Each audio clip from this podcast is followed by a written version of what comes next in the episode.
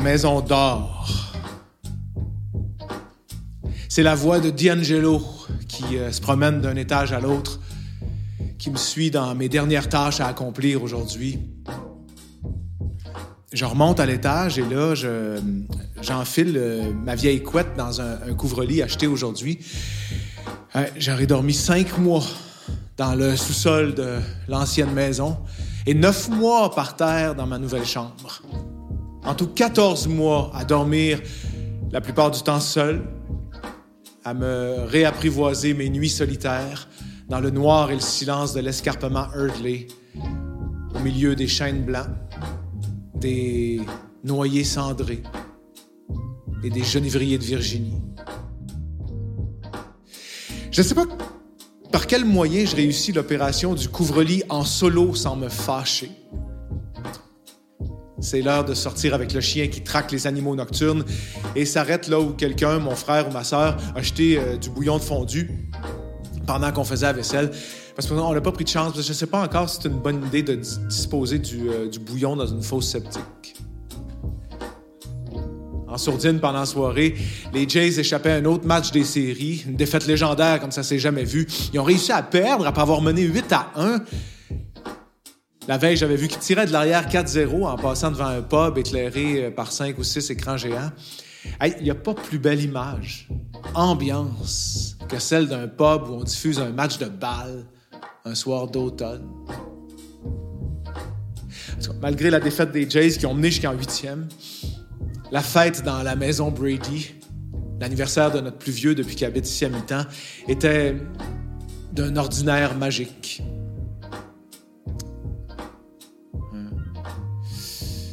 Euh, les bouchons de liège des vins nature et la bouteille de Porto amenée par mon père, évidemment, euh, traînent encore sur la table de la cuisine.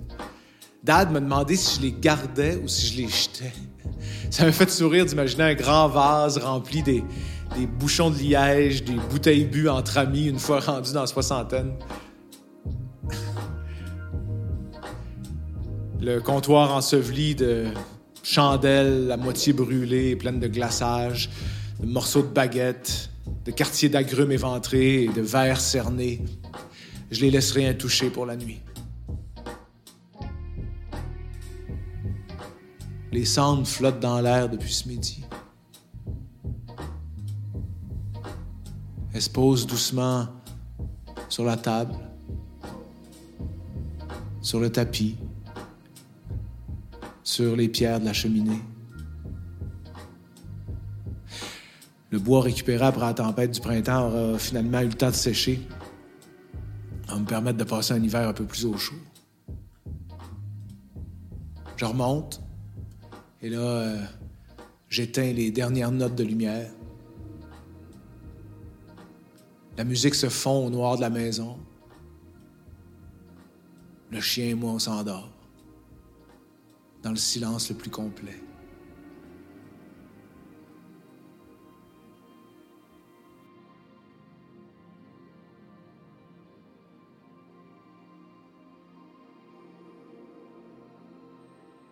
Je décore la maison pour l'Halloween. Puis je me surprends à me dire que j'ai bien vécu comme ces femmes de 80 ans reconnaissantes de leur vie, de leur parcours, de leurs expériences vécues. Je me surprends à prendre mon café le matin, m'asseoir sur mon balcon, regarder les chars passer et me dire que j'ai eu une vie remplie, heureuse, que je comprends mon grand-père, le sentiment qu'il avait sur son lit de mort quand il m'a dit Je suis prêt, je suis prêt à partir avec aucune peur, aucun regret dans son regard bleuté. Je me surprends à être prête moi aussi. À boire mon café et me dire Combien de temps, de fois, de matin à boire le même café, prendre la même douche, porter les mêmes vêtements, écrire les mêmes listes? Je suis pas suicidaire, détrompez-vous. Je puise le bonheur dans la répétition du banal, Essayer le kimchi ne m'intéresse pas. Les huîtres non plus, d'ailleurs. Ce n'est pas le goût, c'est le besoin. J'en ai pas besoin. L'expérience du quotidien me suffit, vous parler me suffit. Aller porter mes enfants à l'école me suffit.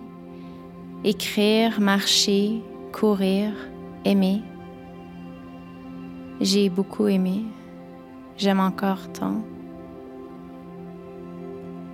Ce soir, allongé sur le divan près de la fenêtre, entouré d'une constellation de minuscules lumières oranges, la tête de mon amant qui repose sur mon ventre, je lui dis que c'est dans ces moments-là, précisément, au moment où mon ventre se gonfle d'air et que sa tête crée un contrepoids sur mon corps, je lui dis que je voudrais mourir à ce moment précis parce que le bonheur m'afflige.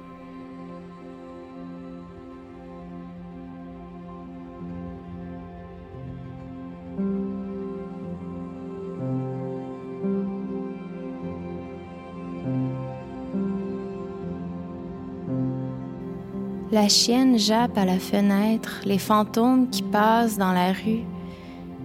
Ses cris s'allongent et résonnent dans les luminaires.